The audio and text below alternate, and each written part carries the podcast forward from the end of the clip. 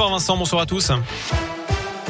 Et à la une, les recherches sont toujours en cours sur la Saône à Messimy. Une personne se serait jetée dans la rivière vers 7 heures selon les pompiers.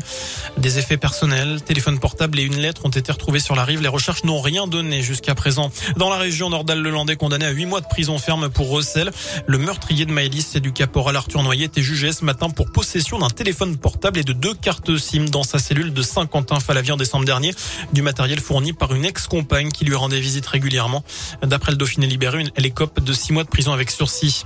Dans le reste de l'actu, au 14e jour de la guerre en Ukraine, l'alimentation électrique de la centrale nucléaire de Tchernobyl a été complètement coupée en raison d'actions militaires russes. Je vous rappelle que cette centrale est à l'origine de la plus grave catastrophe nucléaire civile. C'était en 1986. Sur le terrain, l'évacuation des civils devait reprendre ce matin. Russes et Ukrainiens sont tombés d'accord pour respecter des cessez-le-feu autour de plusieurs couloirs humanitaires. Une trêve depuis 8 heures jusqu'à 20 heures autour de six zones frappées par les combats. Chez nous, pas de quoi qu'il en coûte pour répondre aux conséquences de la guerre en Ukraine.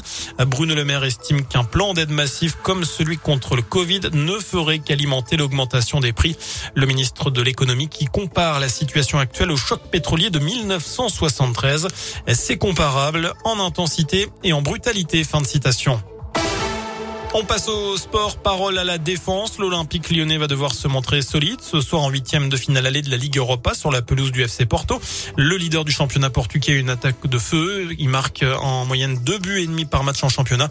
Ça a démarré il y a un quart d'heure. Et puis match suivi à 21h par un autre choc, celui entre le Real Madrid et le Paris Saint-Germain en Ligue des Champions. Enfin, le nouveau sacre pour l'équipe de France aux Jeux paralympiques de Pékin. Le porte-drapeau Benjamin Davier a décroché l'or ce matin sur l'épreuve du en ski de fond. C'est la sixième médaille des Bleus et la quatrième en or. Voilà pour l'essentiel de l'actu sur Radio Scoop. Je n'ai plus qu'à vous souhaiter une excellente soirée. Merci beaucoup.